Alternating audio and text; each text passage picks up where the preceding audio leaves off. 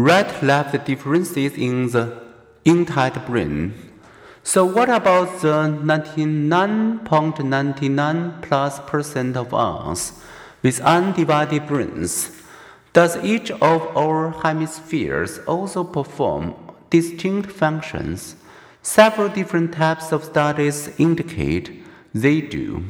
One person performs a perceptual task, for example, brain waves, blood flow, and glucose consumption review, increase activity in the right hemisphere. When the person speaks or calculates, activity usually increases in the left hemisphere. A dramatic demonstration of a hemisphere specialization happens before, sometimes of brain surgery.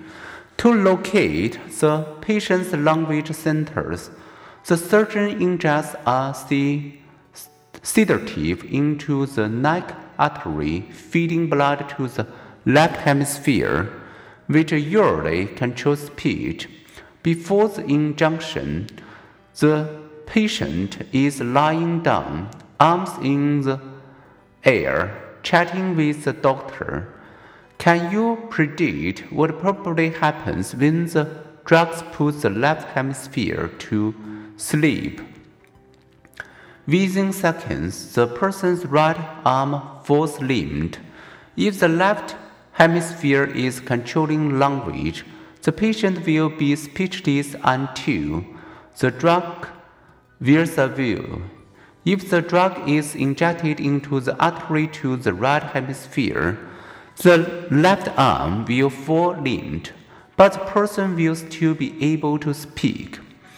To the brain, language is language, whether spoken or signed.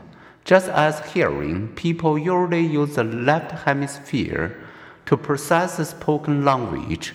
Deaf people use the left hemisphere to process sign language. Thus, a left hemisphere stroke disrupts a deaf person's signing, much as it would disrupt a hearing person's speaking.